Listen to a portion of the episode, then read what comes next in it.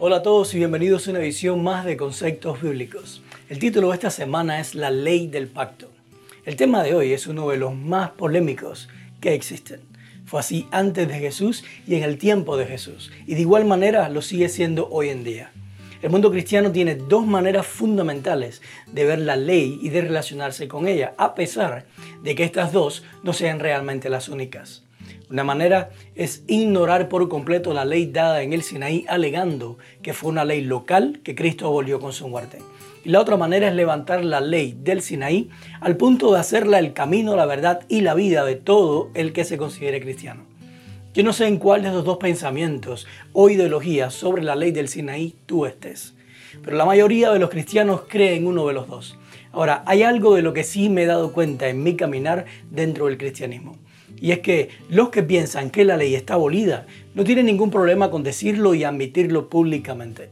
Sin embargo, quienes levantan la ley como estandarte del cristianismo, en la mayoría de los casos no admiten o no son conscientes de que hacen de ella su camino, su verdad y sus vidas. Así que hoy vamos a ver qué papel juega la ley dentro del pacto del Sinaí, por qué fue dada, cómo la entendió el pueblo de Israel antes de venir Jesús, cómo la presentó Jesús y cómo la entendió la iglesia apostólica después de conocer a Jesús. Comencemos.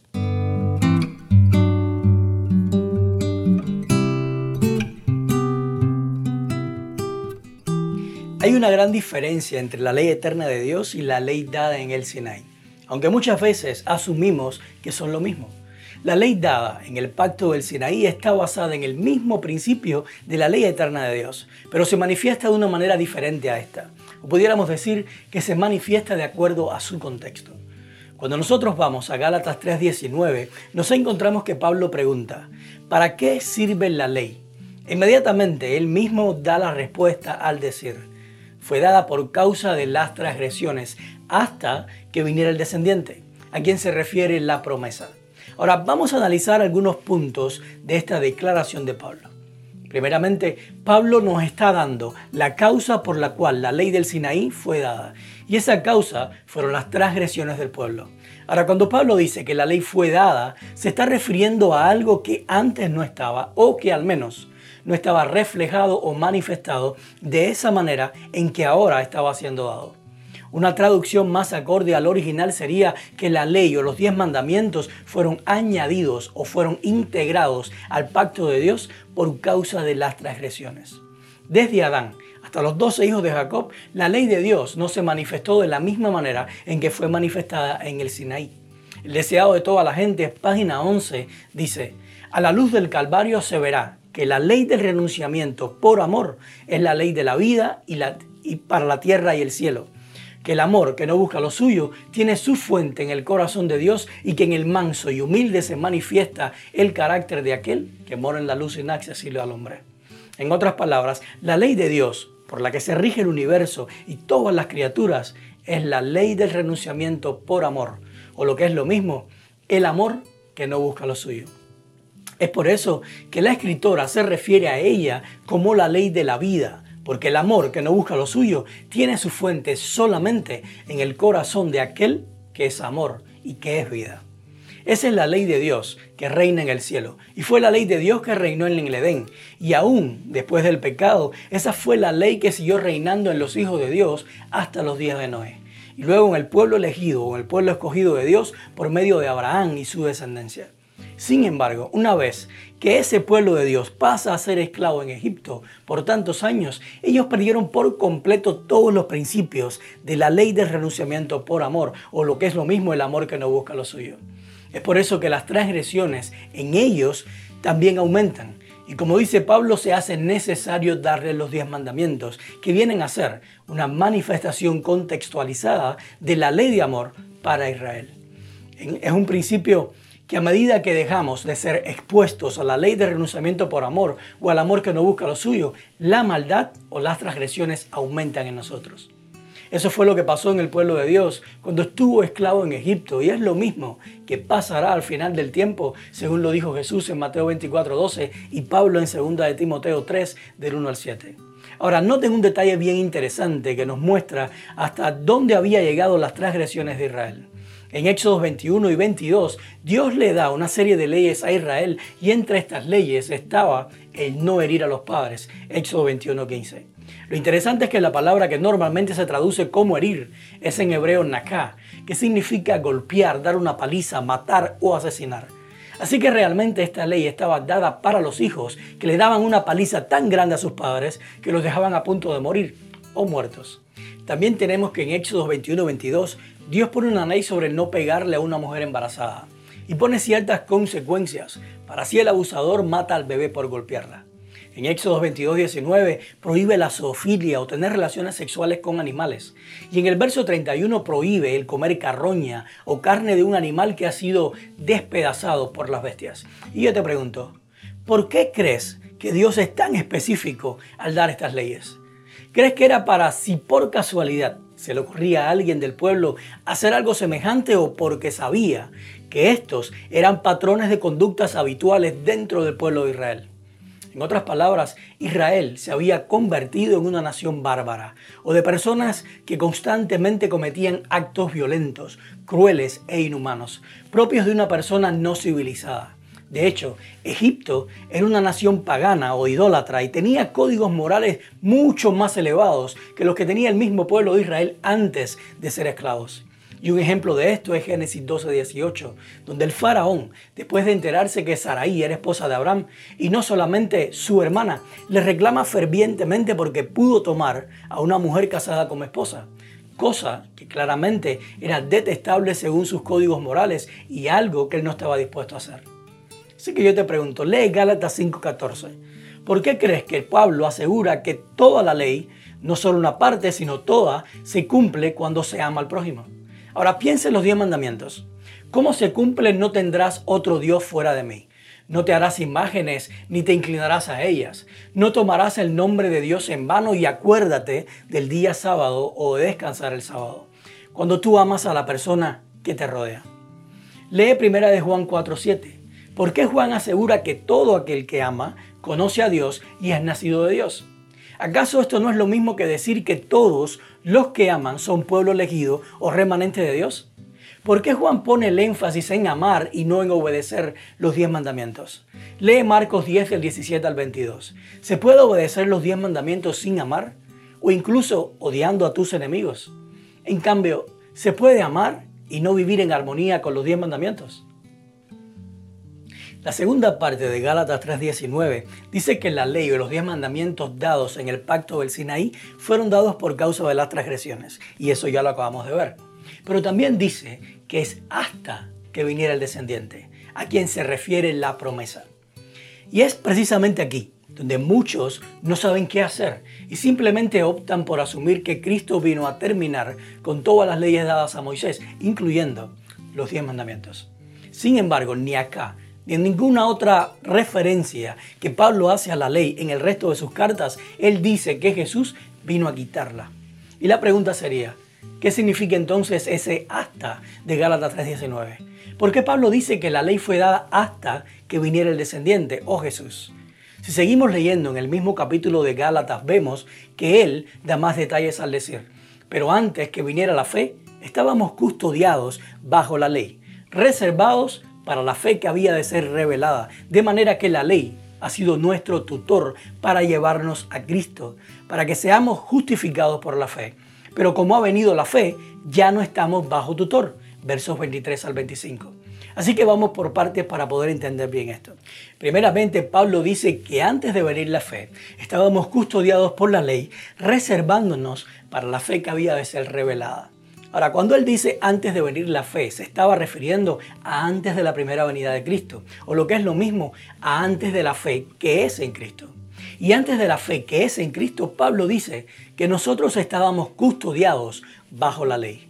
La palabra que se traduce aquí como custodiados es frureo, y el diccionario Strongs dice que significa vigilar o proteger por un guardia militar, ya sea para evitar una invasión hostil o para evitar que los habitantes de una ciudad sitiada huyan. Y añade, es estar bajo el control de la ley mosaica, con el objetivo de no poder escapar de su poder. También significa ser protegido por una constante vigilancia y cuidado para preservar a alguien para el logro de algo, que en este caso, según nos dice el mismo Pablo, es para el logro de la fe. Así que teniendo en cuenta todas estas definiciones, podemos concluir que lo que Pablo quiso decir es que antes de venir la fe, que es en Cristo, estábamos custodiados o vigilados constantemente por la ley, porque ella nos tenía sitiados, encerrados o controlados para que no pudiéramos escapar de su poder y de esa manera reservarnos para la fe que había de ser revelada por medio de Jesucristo. De hecho, Pablo repite la misma idea, pero esta vez diciendo que la ley fue nuestro tutor. Sin embargo, nosotros constantemente o cometemos el error de entender la palabra tutor de acuerdo a nuestra cultura occidental y las referencias que tenemos hoy en día de lo que es un tutor. Pero no es esa la clase de tutor a la cual Pablo se refiere en estos versos. La palabra acá es pedagogos y se refiere al título que se le daba a un esclavo, a esclavos dignos de confianza, que tenían el deber de supervisar la vida y la moral de los niños pertenecientes a la clase social alta. Estos tutores tenían la responsabilidad de imponer, hacer respetar o poner en vigor las normas de conducta por las cuales el niño tenía que regirse. De hecho, mientras los niños no llegaran a la edad adulta, no se les permitía hacer absolutamente nada sin la compañía del tutor. Pero una vez que llegaban a la mayoría de edad, eran libres de la supervisión o la custodia del tutor. Es por eso que Pablo, usando el mismo ejemplo, dice, como ha venido la fe, ya no estamos bajo tutor. O lo que es lo mismo, una vez que recibimos la revelación de la fe dada por medio de Jesús, ya no estamos bajo la custodia o el control de la ley, porque ya hemos sido libres en Cristo. Y precisamente en Gálatas 4, del 1 al 7, Pablo explica muy bien lo que significa vivir siendo libres en Cristo.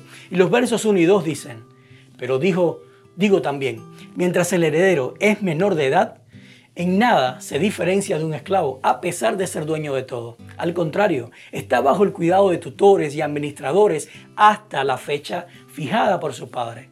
Pablo se estaba refiriendo a que el niño de padres ricos, que era heredero de todos los bienes de la familia, tenía que cumplir órdenes y vivir sujetado a alguien que lo controlaba y le imponía constantemente lo que tenía que hacer y no hacer.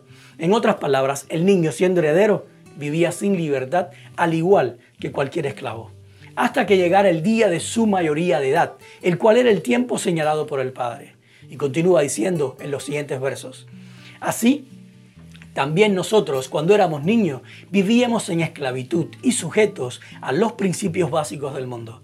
Pero cuando se cumplió el tiempo señalado, Dios envió a su Hijo, que nació de una mujer y se sujetó a la ley, para que redimiera a los que estaban sujetos a la ley, a fin de que recibiéramos la adopción de hijos.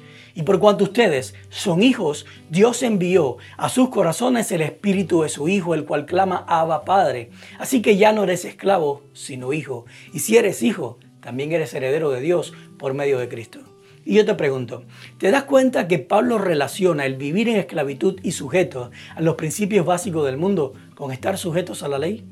¿Qué tiene que ver el vivir sujetos a los diez mandamientos con vivir esclavos a este mundo y sujetos a sus principios básicos? Lee Gálatas 3 del 10 al 12. ¿Qué significa estar sujetos a la ley? ¿Acaso no es depender de sus obras? Y depender de sus obras, de las obras de la ley, no es lo mismo que obedecer perfectamente la ley o vivir de cada palabra que está en la ley, o estar bajo la esclavitud de un tutor que me impone qué hacer y qué no hacer. ¿Para, para qué Jesús al nacer se sujetó a la ley? ¿Para que siguiéramos esclavos de la ley o para que fuéramos redimidos o liberados de ella? Según Pablo, se puede ser esclavo de la ley o depender de la obediencia a la ley y recibir la adopción como hijo de Dios al mismo tiempo, o es una de las dos. ¿Cuál es la gran diferencia entre ser esclavo y ser hijo? Hasta ahora hemos visto que hay una gran diferencia entre la ley eterna de Dios o la ley de renunciamiento por amor y la ley expresada en el Sinaí en la forma de diez mandamientos. También vimos que hay una gran diferencia entre ser esclavos y ser hijos de Dios. Y esta diferencia radica básicamente en vivir para obedecer la ley o en ser liberados de la obediencia de la ley. Ahora, cuando uno dice todas estas cosas, nunca van a faltar las personas que te malinterpreten y que saquen conclusiones prejuiciadas de lo que estás diciendo. Fue por eso que dije que en la, en la introducción que este era un tema bien polémico, al punto que le costó la vida al mismo Jesús. Sin embargo, cuando aprendemos a ver todas las cosas por el lente de Jesús, inmediatamente se desvanecen todos los prejuicios y las malas interpretaciones que puedan surgir, dando como resultado una libertad total en Cristo y un conocimiento más amplio de su carácter. Ahora, antes de que entremos a analizar cómo Jesús interpretó la ley y se relacionó con ella, es necesario aclarar que cuando decimos que somos redimidos o liberados de la esclavitud que conlleva el obedecer estrictamente la ley o vivir por ella, no significa que estamos diciendo o desechando o aboliendo la ley, sino que le estamos dando el lugar que Dios le dio y no el lugar que el hombre o la religión le ha dado. Y ese lugar que Dios le dio a la ley fue el ser guardián o tutor hasta que viniera el descendiente, que es Jesús. O lo que es lo mismo, la ley tiene la función de reservarnos para la fe que Jesús nos vino a revelar. En Mateo 5:17 Jesús dijo, no piensen ustedes que he venido para abolir la ley o los profetas. No he venido para abolir, sino para cumplir. Ahora comencemos diciendo que acá Jesús no solo se estaba refiriendo a la ley de los diez mandamientos, sino también a todas las demás leyes dadas por Moisés y a todos los escritos de los profetas, que serían lo que nosotros conocemos hoy como el Antiguo Testamento o Antiguo Pacto. Entonces Jesús dice que Él no vino para abolir ninguna de estas cosas, sino a cumplirlas. Ahora, la palabra que se traduce como abolir aparece dos veces en el mismo verso, porque Jesús quería enfatizar bien que no era su misión. Ahora, esta palabra también significa derrocar, hacer vano, privar del éxito, aniquilar, destruir, disolver. Y ninguna de estas cosas vino Jesús a hacer con todo lo escrito en el Antiguo Testamento, incluyendo los diez mandamientos. Sin embargo, Jesús sí vino para cumplir todo lo que está dicho antes de él por medio de Moisés y de los profetas, incluyendo los diez mandamientos. Ahora, la palabra cumplir es pleireo, y significa llenar al máximo, llenar hasta arriba, para que nada falte en su medida completa. Llenar hasta el borde. También significa completar en cada aspecto, hacer perfecto.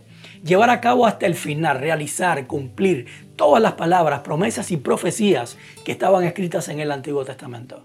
Ahora, vamos a hacer una pausa aquí. Piensa conmigo por un momento. Si Jesús dice que no vino a abolir los diez mandamientos, sino a cumplirlos, o lo que es lo mismo, vino a llenarlos hasta la medida completa, o a hacerlos perfectos, entonces eso quiere decir que los diez mandamientos, como manifestación de la ley de amor que no busca lo suyo, están incompletos o son imperfectos. Y yo te pregunto, ¿en qué los diez mandamientos no llegan hasta la medida completa del amor que no busca lo suyo?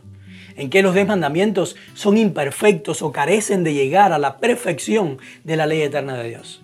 La respuesta está en todas las historias del pueblo de Israel, narradas en el Antiguo Testamento, donde la obediencia estricta a los diez mandamientos solo los detuvo de lastimar a su prójimo o los, al que los amaba y creía lo mismo que ellos, pero nunca los pudo hacer amar a sus enemigos o aquellos que entre ellos mismos desobedecían la ley. También tenemos al joven rico, por ejemplo, el cual pudo obedecer los diez mandamientos desde su niñez, pero eso no hizo que fuera lleno del amor que no busca lo suyo, porque nunca fue capaz de renunciar a él mismo para satisfacer a aquellos que lo rodeaban. Por otra parte, los fariseos y escribas confabularon y mintieron hasta lograr matar a Jesús, el Hijo de Dios, mientras, y mientras lo mataban, se procuraban por obedecer fielmente el mandamiento que dice, acuérdate del día de reposo para santificarlo. No trabajarás ni harás en él obra alguna.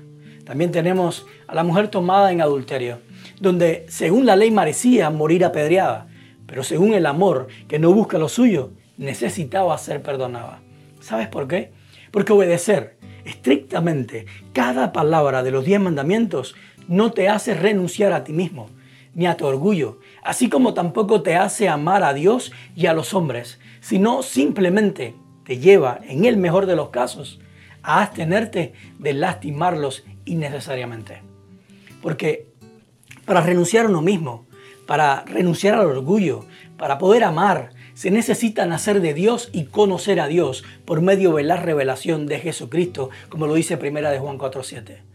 Porque todos los que nacen de Dios y conocen a Dios por medio de Jesús aman no solo a su prójimo, sino también a sus enemigos. Y eso según Gálatas 5:14, es cumplir o pleiró lo que es lo mismo, es llenar hasta arriba, llenar hasta el máximo, completar o perfeccionar los diez mandamientos, que fue exactamente lo que hizo Jesús y que nos enseñó en Mateo 5:17.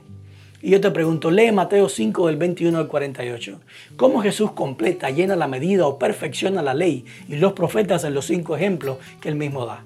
¿Cómo entendemos que Jesús no vino a abolir las demás leyes dadas a Israel, entre ellas el sistema de sacrificio, cuando después de su muerte todo eso terminó?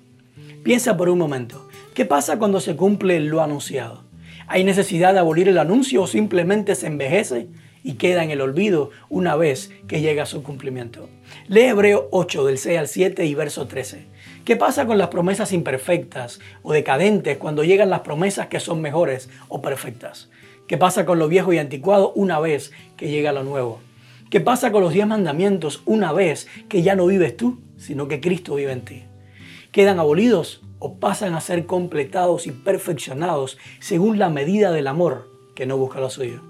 Si los diez mandamientos son promesas, según vimos en lecciones anteriores, entonces, ¿cómo me relaciono con ellos al saber que Jesús vino a cumplirlos o a realizar en nosotros todo lo que nos prometió en la ley? Me pregunto, ¿o ¿me esfuerzo yo por obedecerlos o disfruto por fe su cumplimiento en mi vida por medio de Cristo? El bonus de esta semana lo vamos a sacar de 2 de Corintios 3 del 6 al 11 que dice, pues Él, Jesús, nos hizo ministros competentes de un nuevo pacto. No ve la letra, sino ve el espíritu porque la letra mata, pero el espíritu vivifica. Si el ministerio que llevaba a la muerte y cuya letra estaba grabada en piedra fue tan glorioso que los hijos de Israel no podían ni mirar el rostro de Moisés debido al resplandor que su rostro reflejaba, aunque era un resplandor efímero, ¿no será más glorioso aún el ministerio del Espíritu? A decir verdad, si el ministerio de la condenación fue glorioso, más glorioso aún será el ministerio de la justificación. Pues incluso lo que fue glorioso en su momento, ya no lo es tanto si se le compara con la gloria más excelsa. Y si lo perecedero era glorioso, mucho más glorioso será lo permanente. Acá Pablo está haciendo una comparación entre dos pactos, el pacto del Sinaí y el pacto eterno, conocido también como el nuevo pacto, que es sellado en nuestros corazones por medio del Espíritu de Dios. Ahora, noten que si agrupamos lo que dice de cada uno de ellos, quedaría así. El pacto del Sinaí es letra de muerte o letra que da muerte. De hecho, él lo llama ministerio de muerte, cuya letra estaba grabada en piedra, lo cual es una referencia directa a los diez mandamientos. Dice también que tuvo cierta gloria en el contexto en el que fue dado, aunque esa gloria era efímera, pasajera, o una gloria que no estaba destinada a permanecer para siempre. Y por último, Pablo llama el pacto del Sinaí ministerio de condenación, que es incapaz de justificar al hombre. En cambio, Pablo llama al nuevo pacto pacto del Espíritu porque trae vida y no muerte. Lo llama ministerio de justificación, haciendo énfasis en el hecho de que este pacto no tiene condenación en él. Y por último, Pablo dice que este pacto tiene mucho mayor gloria que el pacto del Sinaí, porque la gloria de este no viene de Moisés, sino de Jesús, el Hijo de Dios. Por lo tanto, Jesús hace que la gloria de este nuevo pacto, el pacto del Espíritu, no sea efímera o pasajera, sino permanente, o para la eternidad. En otras palabras, Pablo nos está diciendo que el pacto del Sinaí era una sombra que apuntaba a una realidad, Jesús. Sin embargo, una vez que la realidad llega a nuestras vidas y vive en nosotros, no vale la pena seguir viviendo debajo de la sombra, porque esta trae condenación y muerte, mientras que la realidad trae salvación y vida eterna. Por ejemplo, el Salmo 119, que es el salmo más largo de todos y uno de los salmos más importantes en el judaísmo, por no decir el más importante, es completamente dedicado a la ley o a los diez mandamientos. En este salmo, el autor presenta el amor a los mandamientos como la manera de amar a Dios. Los versos 47 y 48 dicen, tus mandamientos son mi alegría, porque los amo profundamente. Yo amo tus mandamientos y hacia ello elevo mis manos, lo cual es una expresión de adoración. Y sigue diciendo, quiero meditar en tus decretos, que es otra expresión de adoración. También presenta los mandamientos como el camino para llegar a Dios o el camino de salvación. El verso 35 dice, guíame por la senda de tus mandamientos, porque en ella me deleito. El 45 dice, andaré en libertad porque he buscado tus mandamientos. El 94, tuyo soy, sálvame, porque he buscado tus mandamientos. De igual manera, el autor del Salmo 119 presenta a los diez mandamientos como la vida o la manera de alcanzar la vida eterna. El verso 93 dice, jamás me olvidaré de tus mandamientos, porque con ellos me das la vida. También el verso 142 dice que los mandamientos son la verdad. Y el verso 63 nos invita a amar solo a aquellos que veneran y guardan los mandamientos. Y el verso 118 y el 176 dicen que Dios desecha a todos los que se desvían de los mandamientos y que solo busca al que está perdido si éste no olvida los mandamientos. En cambio, cuando llega Jesús, el cual es el nuevo pacto o el pacto eterno en sí mismo, Él dice, yo soy el camino y la verdad y la vida. Nadie viene al Padre sino por mí. Juan 14, 6. En otras palabras, la realidad se impuso sobre las sombras. Jesús reveló que no hay otro camino sobre el cual podamos andar que no sea Él. Que ningún otro camino, incluyendo los mandamientos, conducen a la salvación o son caminos de justicia. También Jesús se llamó a sí mismo la vida, despejando así la falsa concepción de que en los mandamientos está la vida. Y finalmente se proclamó como la verdad, dejando claro de esta manera que ni los mandamientos, ni los profetas, ni ninguna otra cosa nos puede mostrar la verdad sobre el carácter del Padre, sino solamente Él. Es por eso que Pablo dice que Jesús, el nuevo pacto, tiene muchísima más gloria que los mandamientos y que vivir para obedecer los mandamientos solo puede traernos condenación y muerte, porque ellos no fueron diseñados para justificar a nadie, porque la justificación y la vida solo están en Jesús. Bien lo dice Primera de Corintios 15, 56. Porque el pecado es el aguijón de la muerte y la ley es el que da poder al pecado. Hemos llegado al final del estudio de hoy y espero que este tópico de los diez mandamientos solo sea una introducción para que profundices más en él con la guía del Espíritu de Dios. Jesús no vino a abolir los mandamientos, sino a cumplirlos, a completarlos, a perfeccionarlos, porque los mandamientos solo nos pueden mantener bajo custodia hasta que la realidad nazca en nuestros corazones. De ahí en adelante no vivimos bajo obediencia, sino bajo libertad. No vivimos como esclavos, sino como hijos. Los diez mandamientos tienen una función determinada en nuestro crecimiento espiritual. Pero ellos no son la cima de la montaña y ni tan siquiera son la montaña. Porque la montaña, esa roca firme donde debemos construir en fe, es Cristo y solamente Él. Dejemos de vivir en la sombra para comenzar a vivir en la luz. Dejemos de vivir en la letra de muerte para comenzar a vivir en el espíritu que da vida.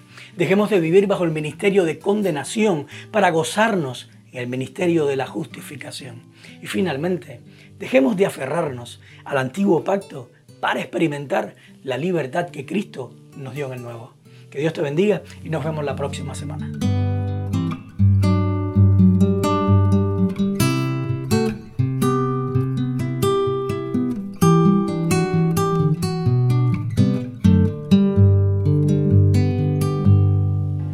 Quieres conectarte con nosotros es bien sencillo para hacerlo. Ve a nuestra página de Facebook, darle like o si no también suscríbete a nuestro canal de YouTube. Ahora, puedes descargar también nuestra aplicación Su Casa Church y si vas ahí en la sección que dice conceptos, puedes tener el PDF de lo que acabamos de estudiar para poder estudiarlo con mucha más calma en tu casa. También, si te gusta escuchar mientras manejas o haces cualquier otra actividad, nos puedes encontrar ahora en Spotify o también en, nuestra, en la aplicación Telegram.